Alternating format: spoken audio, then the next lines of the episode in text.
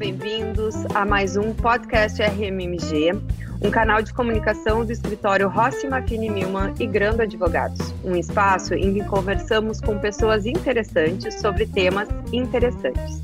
Eu sou a Velane Cardoso dos Santos, faço parte do time RMMG e nesse episódio vamos falar com Ricardo Trajano.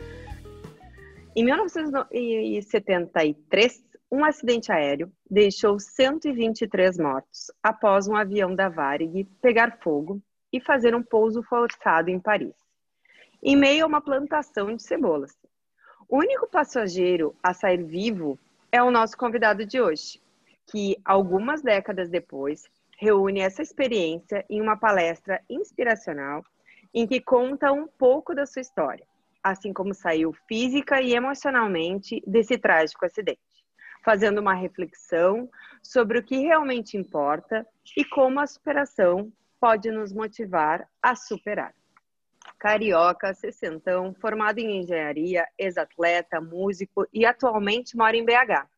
É casado com Luciana, pai de duas adoráveis filhas mineiras, Júlia e Marina. Bom, boa tarde, Ricardo, ou melhor, como diria o Fábio Milman, bom dia, boa tarde, boa noite. Afinal, não sabemos que horas as pessoas estarão nos ouvindo, né? Ricardo, é um grande prazer falar com você. Fico super feliz de ter você aqui nesse espaço do RMMG. Uh, mas chega de eu falar, né? Agora é a tua vez de contar a, nossa, a tua história um pouquinho para nós. Boa, Velane, um prazer enorme estar te conhecendo, estar falando com você. Agradeço também a Roberta o contato que ela teve direto aqui e ao pessoal da RMMG, que um dia eu quero conhecê-los, quem sabe, aí em Porto Alegre. Claro. E fazer uma palestra ao vivo e a cores.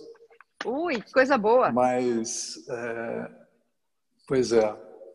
Agora, a gente tem que ser um pouco breve, né? Porque a gente tem tempo assim limitado. Eu vou tentar resumir um pouco. Pois é, Sim. Você me dá um alô, porque eu estou sem relógio aqui, faltando uns 10 minutos, você me Não, avisa. A gente resolve. tá.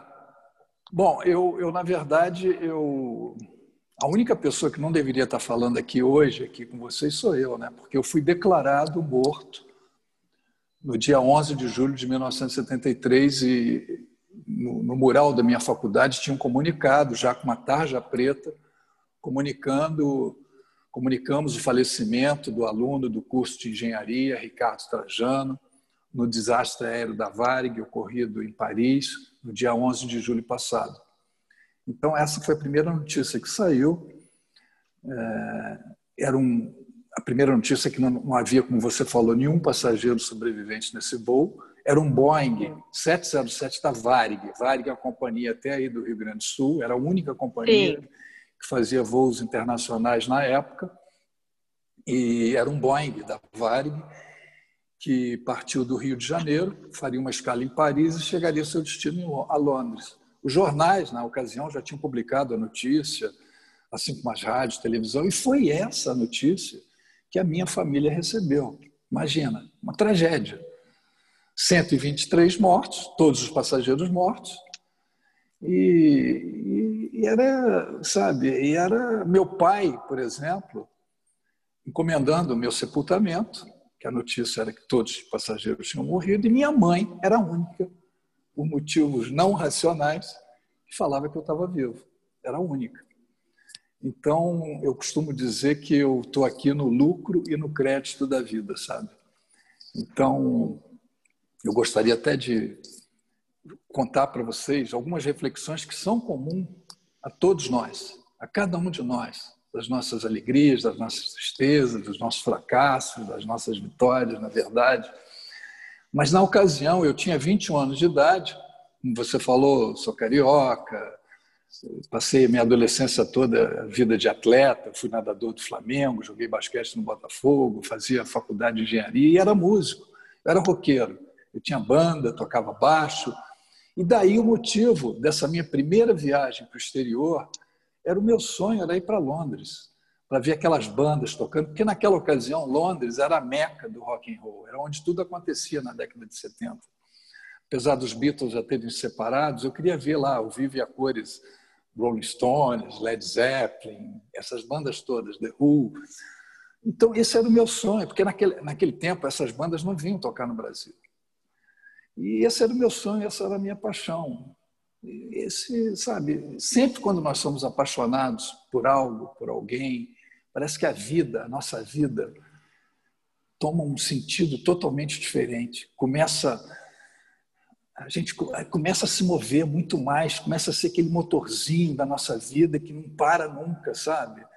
Então, eu fui numa agência da Varig, que ficava ali no Copacabana Palace, e saí de lá com meu sonho, com a minha paixão realizada, que foi a passagem da Varig. E aí, já dentro do avião, o avião lotado, todas as poltronas ocupadas, menos duas poltronas que estavam vagas, que eram justamente as minhas duas poltronas laterais. Eu, depois, se desse tempo, eu queria até contar um caso referente a essas duas poltronas laterais, Bom, enfim, o avião lotado, na minha frente viajava um cantor muito famoso, o pessoal da velha guarda vai lembrar, que é Augustinho dos Santos, um cantor que, se entrasse no avião hoje, Gilberto Gil, todo mundo ia reconhecê-lo, esse cara era conhecido na época. E vira e mexe, ele inclinava a poltrona, eu sou alto, tenho 1,92m, e, e aí eu tinha condição de mudar para outra poltrona, as poltronas vagas, e vira e mexe eu levantava durante o voo, ia visitar a cabine, visitei duas vezes. Nessas idas e vindas eu conheci uma menina, foi lá conversar comigo, de nome Rita, que também eu queria falar mais tarde sobre ela, uma graça menina, ela também é para Londres. Enfim, e aí o voo tranquilo, eu doido para que chegasse logo a Londres, mas ele tinha que fazer uma escala em Paris, no aeroporto de Orly, e faltando cerca de cinco minutos para chegar no aeroporto, o avião começou a pegar uma fumaçazinha pequena atrás de mim, começou ali, todos nós com cinto de segurança, e eu, por puro instinto, o comissário foi lá com o extintor, eu, por puro impulso, saí dali do meu lugar, conhecia bem o caminho, já tinha visitado a cabine duas vezes, e, e fui andando para frente. Todos os passageiros ficaram sentados, obedecendo com cinto ali, porque até então a fumaça estava lá na projeção do toalete, uma fumacinha pequena. E quando eu cheguei lá na frente, o comissário-chefe, lá na frente não tinha o menor sinal de fumaça, evidentemente, o comissário-chefe me deu uma bronca, falou, garoto, o que, que você está fazendo aí? Volta para o seu lugar, cara, nós já estamos chegando. Você não pode ficar aqui andando, passeando aqui no avião.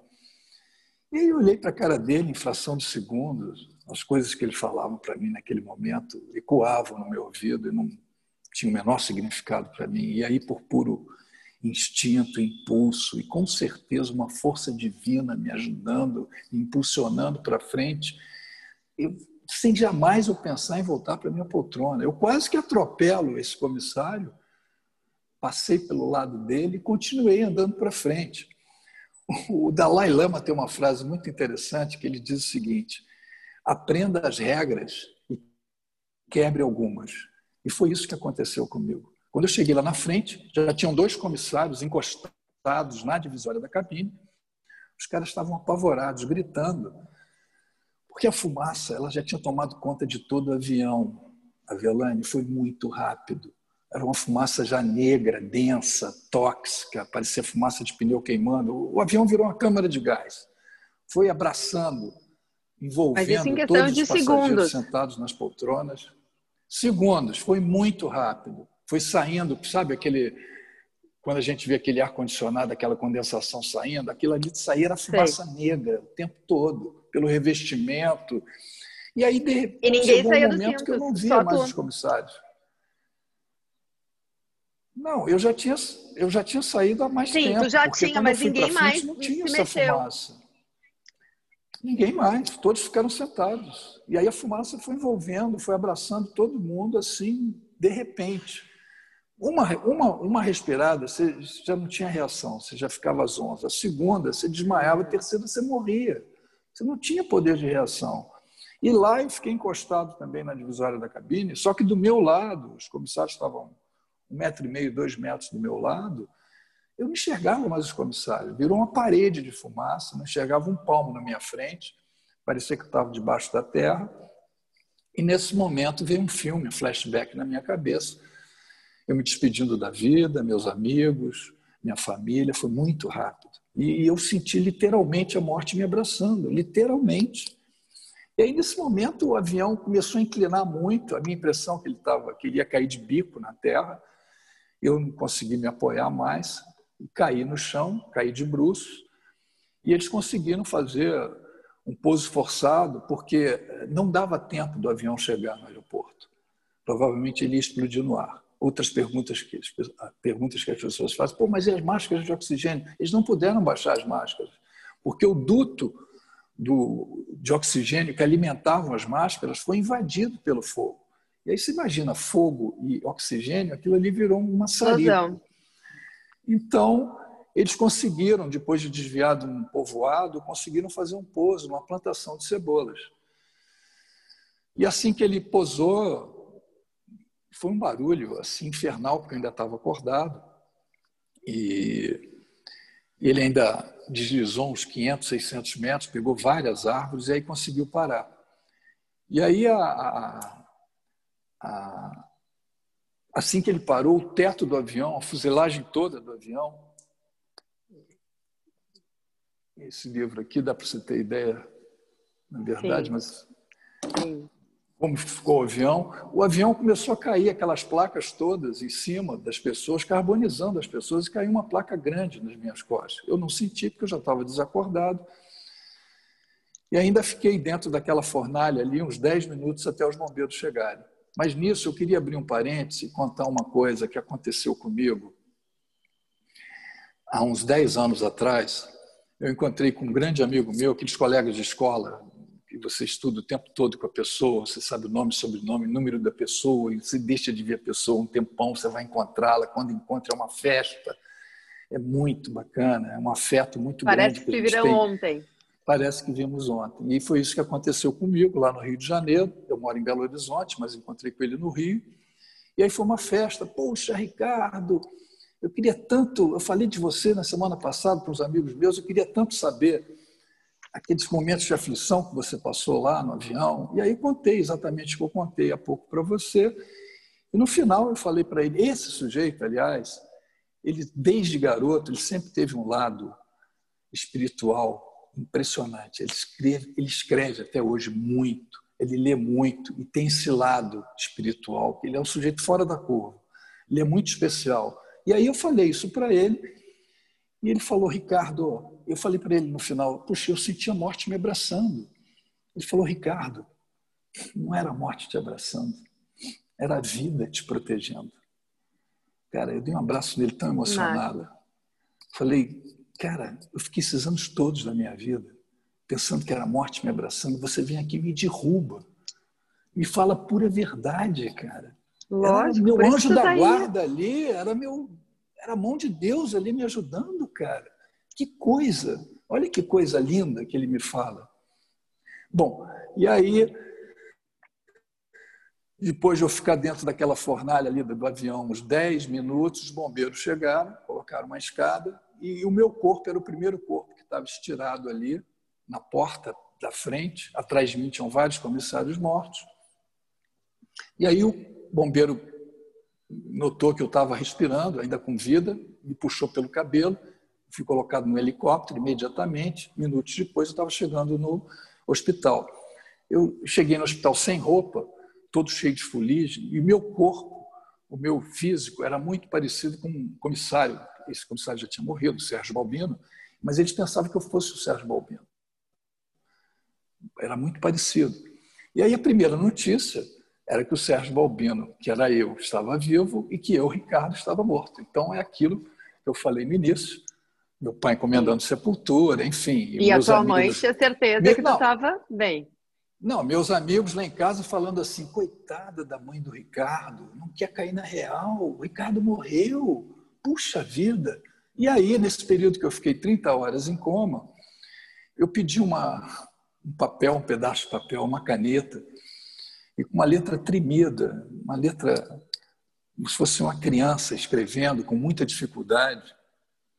Eu escrevi o nome do meu pai, telefone, endereço, meu nome.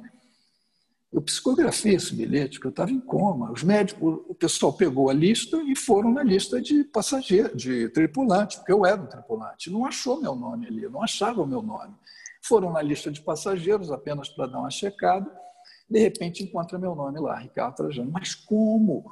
Como que esse cara passageiro está aqui? Esse cara estava lá na frente junto com os comissários e todos os passageiros mortos nas poltronas. Como assim? E aí, infelizmente, a Varig liga para a família do Balbino, comunicando que ele tinha morrido, e toca o telefone lá em casa. Meu pai atende. Olha, nós queríamos, aqui é da Varig, nós queríamos comunicar que o seu filho está mal, mas está vivo. Então, lá em casa, gente, de um velório, virou uma grande festa. Minha mãe imediatamente levantou do sofá e apontou para todo mundo e falou, deu uma bronca, falou: "Não falei, meu filho estava vivo". Eu tinha Impressionante razão. isso. Pois é. E aí, depois dessas 30 horas, acordei no hospital completamente não sabendo de nada, o que, que aconteceu, eu já estava todo entubado dentro de uma tenda de oxigênio, com uma, uma máscara, um, um balão de oxigênio no meu rosto, sentindo muita dor nas costas, muita dor, e não entendendo nada, mas aos poucos, minha cabeça naquele momento parecia aquele quebra-cabeça de mil peças, só que tinham dezenas de peças que eu não conseguia encaixar. E aí depois, com o passar das horas, eu comecei a entender que tinha acontecido alguma coisa com o avião, algum acidente, perguntava pelas pessoas, perguntava muito pelo Agostinho dos Santos, que era uma figura conhecida, pelos outros passageiros, e as pessoas, não, não, está todo mundo bem, não esquenta a cabeça, não. Mas, gente, com o passar de mais algumas horas, eu comecei a perceber que a realidade não era bem essa. Não era. Quanto ao meu estado de saúde, os médicos não me davam uma semana de vida, eu fiquei sabendo isso meses depois. Minha primeira radiografia de pulmão é como se fosse um atestado de óbito. Qualquer médico olhava, falava quando que esse cara morreu. Eu estava com um edema pulmonar generalizado, meus pulmões todos tomados pela fumaça, eu estava com hemoptise, que é a inflamação dos brônquios, todos infeccionados, fazia com que eu expelisse pela boca aquele sangue envenenado. Minha, minha, minhas vias eh, respiratórias aqui todas queimadas pelo gás que eu inalei. Enfim, dezenas de transfusão de sangue, meu ácido sanguíneo, meu índice de ácido sanguíneo era praticamente quase que mortal, eh, taquicardia, 160, 180 batimentos por minuto, febre altíssima, e os caras preocupados com a minha queimadura atrás, eu queimei bastante nas costas, queimadura de terceiro grau, e os médicos apavorados porque podia infeccionar os rins, eu não teria muito tempo de vida. Mas, enfim, desde os primeiros dias de internação, já bem debilitado, eu procurava, o Vilani, extrair dentro daquele ambiente pesado e conturbado que era um CTI, as coisas boas que me rodeavam. Eram coisas aparentemente banais, mas carregadas sempre de uma força que me alimentavam enormemente e que me davam forças para lutar pela vida que parecia estar próxima do fim. E essas coisas aparentemente banais, era tipo, meus pais faziam cartazes para mim, escritos, meus pais, a Varig enviou imediatamente a passagem para eles, eles estavam lá no hospital, só que eles não podiam entrar no CTI, eles escreviam para mim com caneta pilô frases nos cartazes, entregavam para a enfermeira, Todos os dias a enfermeira mostrava essas frases para mim. Vamos lá, Ricardo! Força, Ricardo! Ricardo, você vai sair daí! Gente, frases bobas, na é verdade, mas que para mim, ali naquele momento, eram frases carregadas de esperança, de fé, de energia. Eu e ficava esperando todo santo dia. De carinho, claro. Eu ficava todo santo dia esperando aquelas frases, umas frases diferentes que eles escreviam todos os dias para mim. Quatro e meia da tarde era o horário que a enfermeira chegava e ficava contando as horas no relógio. Eu só atrasar cinco minutos, eu já ficava, cadê a enfermeira? Cadê? E aí ela chegava com aqueles cartazes. Gente, aquilo era o meu alimento. Aquilo era o meu alimento. Da mesma forma que foram as cartas, naquele tempo eram cartas, tá? um meio de contato, que eu recebia eu recebi, eu recebia dezenas de cartas diariamente. Por incrível que pareça, a maioria dessas cartas eram de pessoas que eu não conhecia, de várias localidades do Brasil, até mesmo de outros países. Me lembro de uma carta que eu recebi de uma menina da Turquia, e dentro da carta tinha um recorte de jornal com a minha foto na primeira página do jornal. Então eram mensagens, cara, de, Ricardo, campeão, Ricardo, não te conheço, mas quando você sair daí eu quero te dar um abraço pessoalmente. Então, gente, é aquilo que, que, que eu falo que é sempre aquela moeda que eu aprendi com aquele amigo meu, a ver sempre o outro lado da moeda. Não era a morte me abraçando. Você vira a moeda e fala assim, era a vida me protegendo. Então você tá, você pega essa mesma moeda, você fala assim, você vê um mundo cheio de, de todo conturbado, cheio de coisas horríveis que você fica vendo nesse mundo de pessoas, sabe, que não tem nada a ver. Você vira a moeda vira essa mesma moeda e vê o quanto tem de gente boa nesse mundo, gente generosa, afetuosa, cara, gente te mandando força sem te conhecer. Eu, eu sem esperar nada em eu, troca. Sem esperar nada em troca, eu tirava essas cartas do envelope e fazia uma pilha. Você não, acredita a pilha que eu tinha de cartas, uma em cima da outra, e transformava aquilo num livro para mim. Eu lia e relia aquilo todos os dias o bem que isso me fazia, não só espiritualmente, mentalmente, mas fisicamente também, era impressionante. E, por fim, as fitas cassetes. O papo aqui é meio pré-histórico, cartas, fitas cassetes. Eram fitas que tinha naquele tempo, que além dos bolachões, dos LPs que você ouvia na agulha, as músicas, você tinha as fitas cassetes que você ouvia as músicas e você podia gravar. E aí os amigos meus me mandaram dezenas de fitas cassetes só que eu estava no meio do CTI e um enfermeiro até me emprestou o gravador cassete, mas eu falei, gente, como é que eu vou escutar isso? Estou no meio do CTI. Aí tive a ideia de pegar um estetoscópio médico, colocar ele como um fone aqui e a boca dele no gravador. E ficava escutando aquilo como se fosse um fone, as mensagens que eles me mandavam, as músicas. Eu só lamento, até brinco, de não ter patenteado esse meu invento, porque na década de 70 eu fui o inventor do Walkman hospitalar. Mas de todas essas coisas que eu acabei de falar, Azelane, eu chego à conclusão que nós somos seres essencialmente simples. A nossa natureza é simples. Não importa quanto você tem, quanto você é, se vem aquele cara para você, cheio dessas pessoas, nariz em pé, apontando o dedo para você, falando: você sabe com quem você está falando? Isso não vale nada, absolutamente nada. Nos momentos mais importantes, mais difíceis da nossa vida, a simplicidade é tudo. A nossa essência, a nossa natureza é simples. São as pessoas que nos contagiam. São as pessoas. É verdade. Não são essas coisas. É sabe, materiais. Isso pode até a gente se empolgar com essas coisas materiais por um dia, por um mês, por um ano, e acabou. São as pessoas que ficam para sempre. Eu vou te falar uma coisa que aconteceu comigo no período lá que eu estava no CTI, lá na França. É...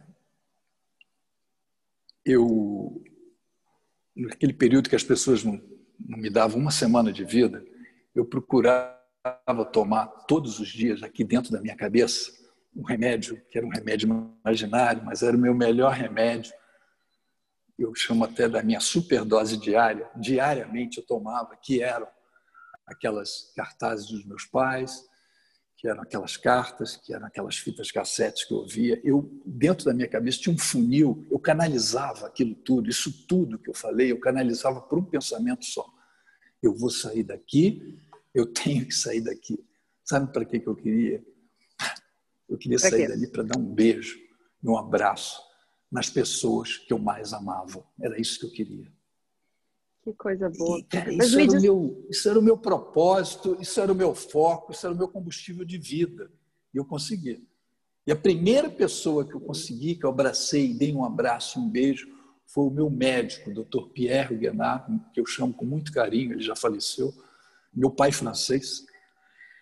E em cima disso, outro, eu, outro dia eu estava pensando, se der tempo para falar sobre isso, as coisas que eu comecei a aprender lá na época do acidente, de, das pessoas trabalharem em equipe.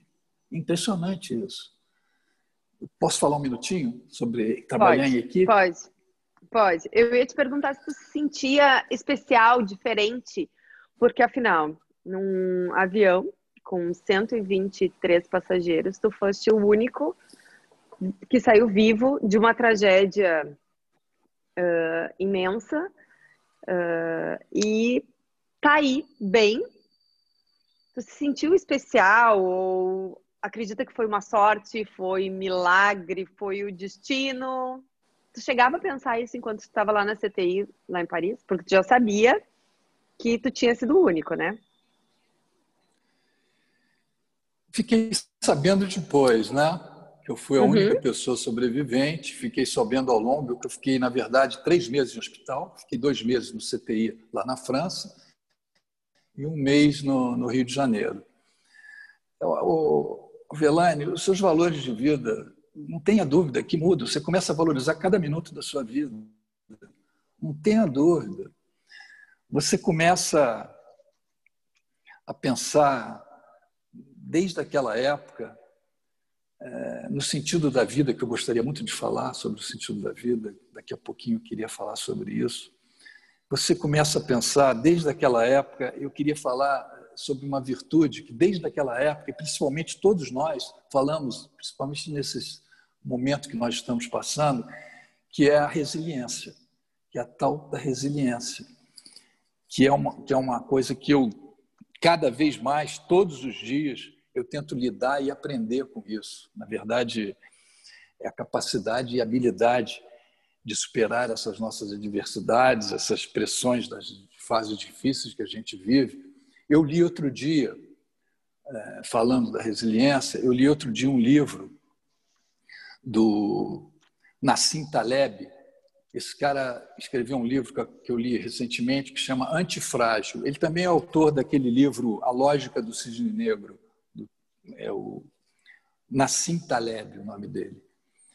E, e, e, depois eu cheguei à conclusão que esse livro ele tem uma comparação e tem muito a ver, tem muitas coisas em comum da, do antifrágil com o resiliente, da antifragilidade com a resiliência. Tem dois pontos em comuns. O primeiro é da gente ser flexível, da gente ter flexibilidade em momentos de pressão que a gente vive. O segundo é de ser adaptável, você ter adaptabilidade, de lidar com as situações. O próprio nosso amigo Charles Darwin já falava o seguinte: não são os mais fortes e os mais inteligentes que sobrevivem, mas sim os que mais se adaptam. Então, essas duas coisas é muito incomum entre o ser antifrágil e o ser resiliente. E tem o terceiro ponto, que eu acho que é muito interessante, que só tem com a resiliência, que é a retornabilidade, que é do sujeito é como aquele elástico que você estica e no momento maior de tensão que você passa, depois você solta e você volta ao seu lugar de origem, na é verdade. Só que o antifrágil, a antifragilidade, não tem isso. O antifrágil, ele, ele se beneficia do caos, ele segue em frente, mas sempre evoluindo, sem voltar nunca ao lugar, à posição de origem.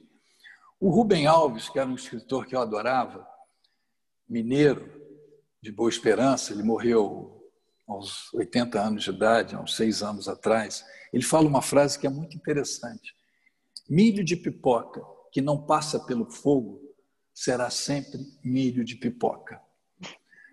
Então, as grandes transformações que a gente tem que ter, nós temos que passar pelo fogo, nós temos que transformar, nós temos que evoluir e, de repente, em cima disso, a gente virar uma belíssima pipoca. Então, essa história da antifragilidade, da resiliência, para mim, desde aquela época, eu comecei a pensar o seguinte: uma coisa que me ajuda demais para fazer aquele meu bolo, aquele ingrediente do meu bolo da resiliência, o principal ingrediente para mim é de não se vitimizar, Avelane.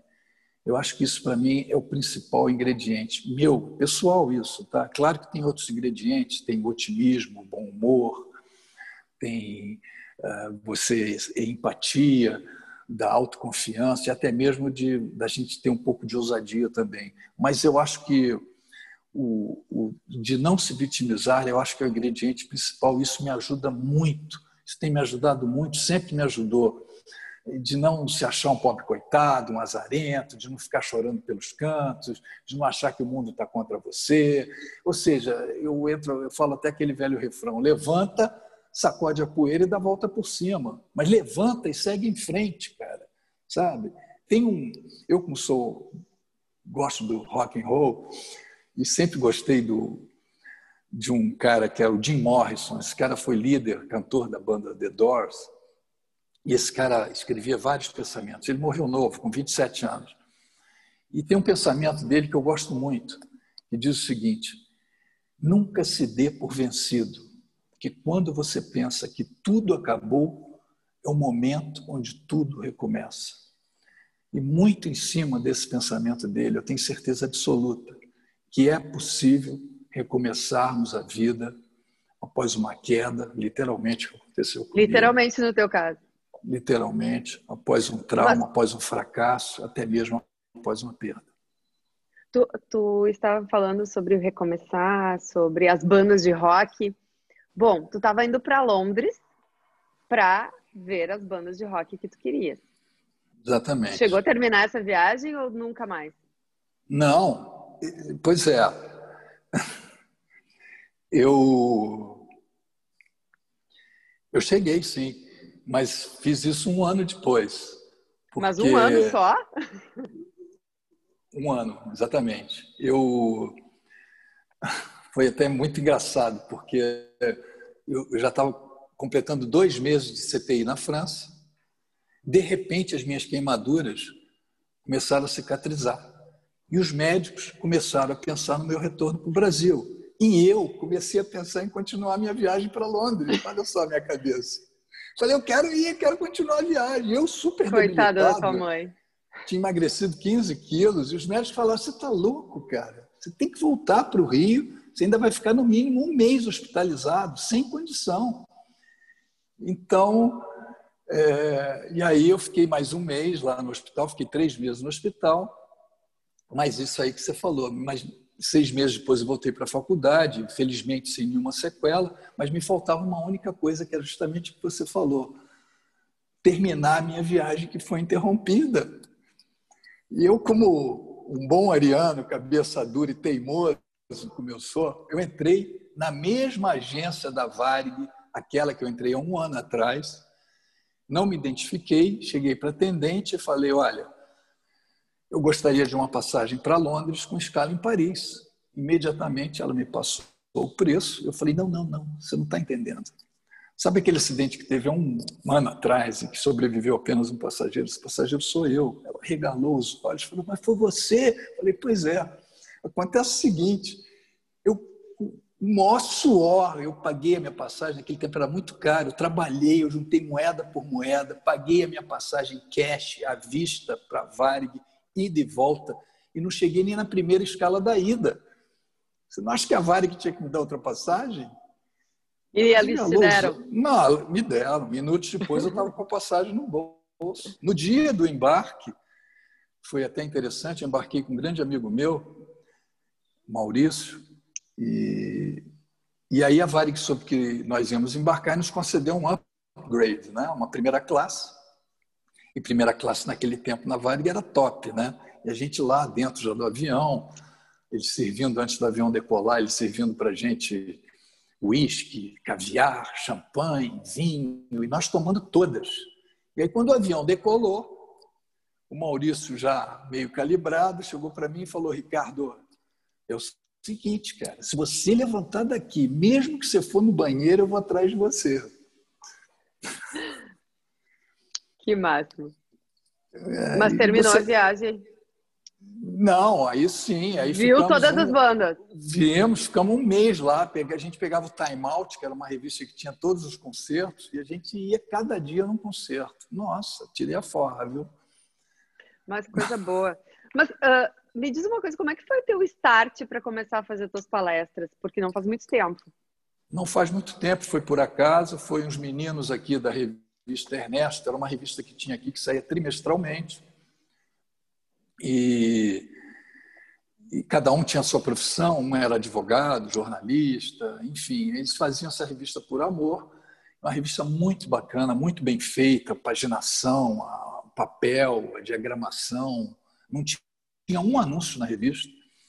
E aí, a número um, eles fizeram uma reportagem comigo, numa das das coisas que tinham na revista era a minha entrevista. E aí eles escreviam muito bem, muito bem escrita a reportagem. E eles falaram, Ricardo, a gente vai fazer o lançamento em São Paulo, no festival que tem lá, Festival Pets, é um fim de semana, festival que tem lançamentos de livros, revistas, palestras, etc. E nós gostaríamos que você fosse. Eu falei, com o maior prazer. Não, mas você não está entendendo. A gente quer que você vá e faça uma palestra. Aí eu arregalei os olhos, nunca pensei nisso, Adelane, nunca. Nunca me passou isso pela cabeça. Eu falei, mas palestra? Ele falou, Ricardo, a gente que não está entendendo, cara. Você ficou três meses no hospital entre a vida e a morte, você tem que mostrar para as pessoas que a vida continua, cara. Bora lá. E aí, eu tomei coragem. Eu não tenho, não, não tem relação nenhuma, eu não sou uma pessoa traumatizada, nada disso. Mas eu falei, cara, o que, que eu vou falar para as pessoas? O que, que eu vou dizer?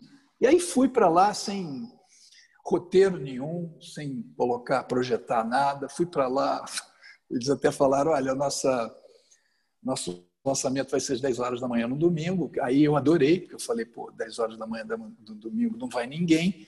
Só que eu esqueci que era São Paulo. Cheguei lá, tinha 200 pessoas, a maioria garotada, que nasceu depois do meu acidente, evidentemente. E no final da palestra, a galera toda, a garotada toda foi conversar comigo. Eu tinha meia hora para falar queria falar mais, o Daniel falou, cara, encerra. E aí eh, os meninos foram lá falar comigo e um garoto, me lembro disso até hoje, chegou para mim e falou: Puxa, Ricardo, eu sofri um acidente de ônibus interestadual seis meses atrás. Algumas pessoas morreram, eu felizmente não sofri maiores, não tive maior gravidade, mas toda noite eu vou dormir e penso nesse acidente. E vendo você falar, foi muito bom para mim.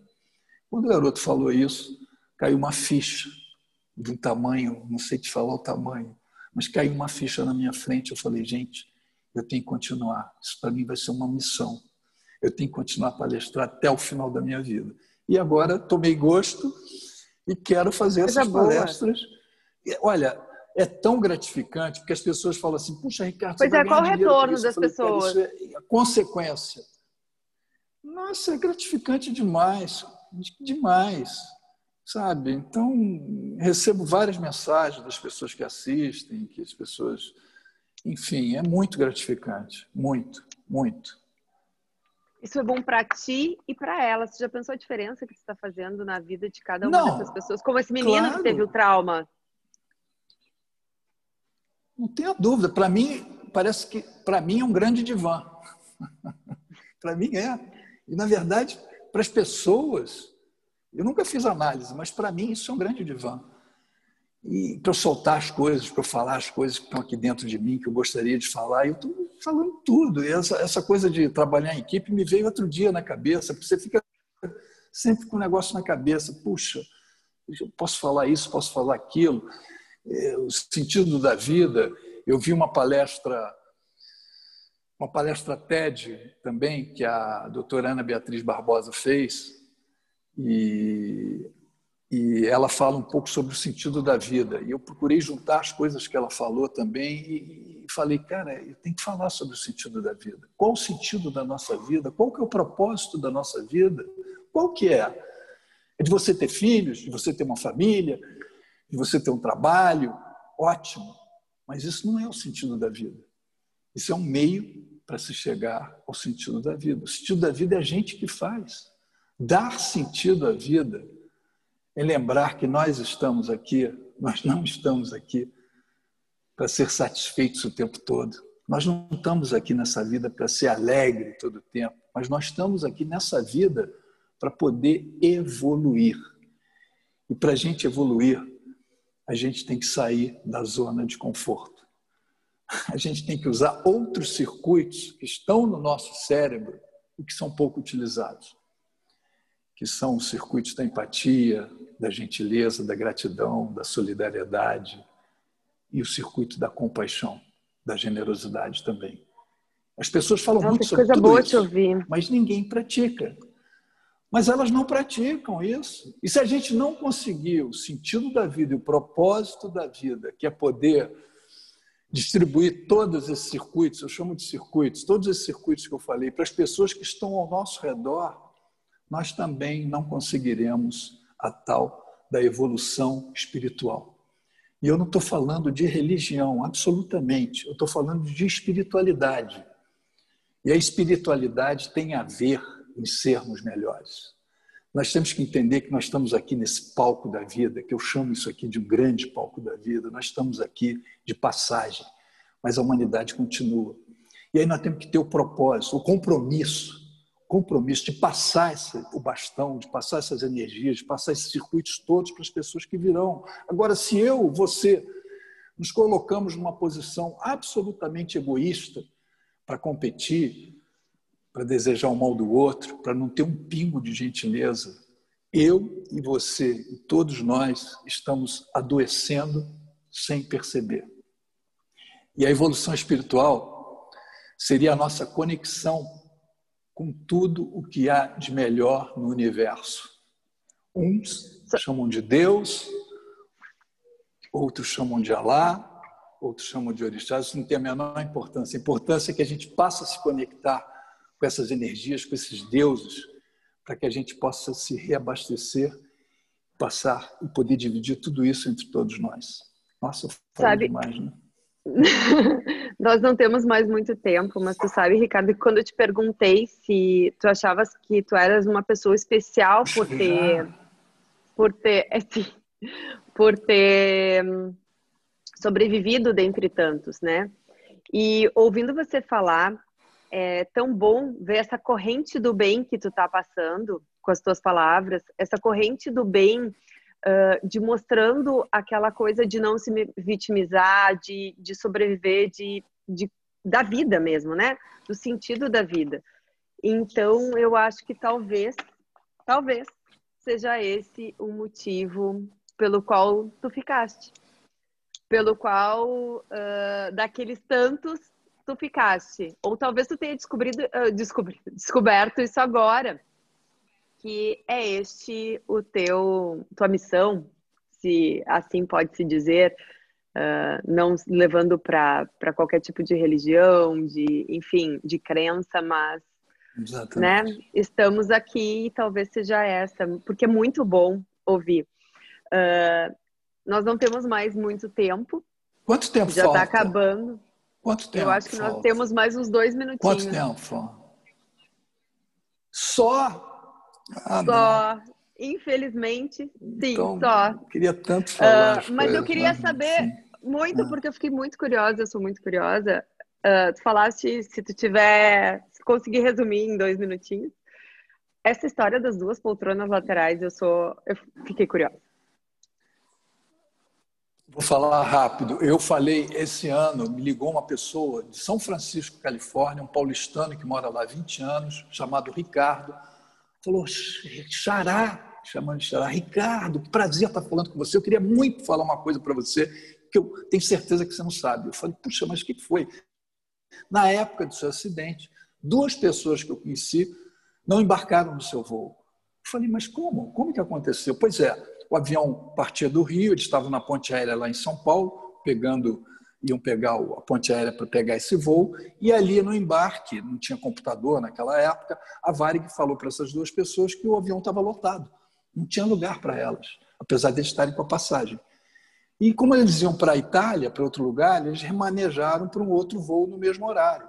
E aí eles pegaram a ponte aérea, que nessa ponte aérea tinham vários passageiros, inclusive Agostinho dos Santos estava embarcando para pegar o meu voo, e pegaram esse outro voo. Eu falei, cara, mas que coisa incrível. Ele falou, pois é, Ricardo. Uma dessas pessoas, uma era minha tia e a outra era minha mãe, que estava grávida de mim e que colocou o nome de Ricardo em sua homenagem. Eu fico arrepiado até hoje. Uau, eu também fiquei. E, e aí eu falei para ele, cara, e aí eu fiquei mais arrepiado ainda, que eu falei, Ricardo, Xará, e você não imagina, do meu lado tinham duas poltronas vagas, a Varig com certeza fez confusão. E essas, essas duas poltronas eram da sua tia e da sua mãe.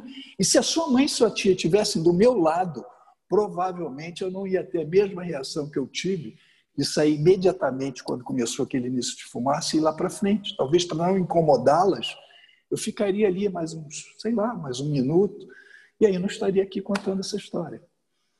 Olha Uau. que coisa incrível, impressionante. Que coisa incrível. Bom, Ricardo, infelizmente, Aí eu, Acabou eu, faço, eu deixo uma pergunta no ar. Isso. Fale. Ah. Não, eu deixo, sobre esse assunto eu deixo uma pergunta no ar. Isso é o destino, isso é o acaso, isso é uma força divina? O que, que é isso? Fica no ar, sabe? Impressionante. É, é incrível. Enfim, Ricardo, infelizmente nosso tempo acabou. Uh, eu agradeço muito, muito, muito. Muito obrigada mesmo. Foi gratificante te ouvir. É realmente muito bom falar contigo. Eu me sinto honrada de estar fazendo esse podcast do RMMG hoje, de estar conversando contigo. Enfim, muito obrigada mesmo. Para quem estiver nos ouvindo e quiser seguir o Ricardo, é arroba. Se colocar lá no Instagram Ricardo Trajano, já encontra o nosso amigo Ricardo. Então, eh, este foi mais um podcast RMMG, eh, que está disponível no Spotify, sendo que o link é compartilhado através das nossas redes sociais do escritório, no Instagram, Facebook e LinkedIn. Muito obrigada a todos e até uma próxima, um próximo episódio.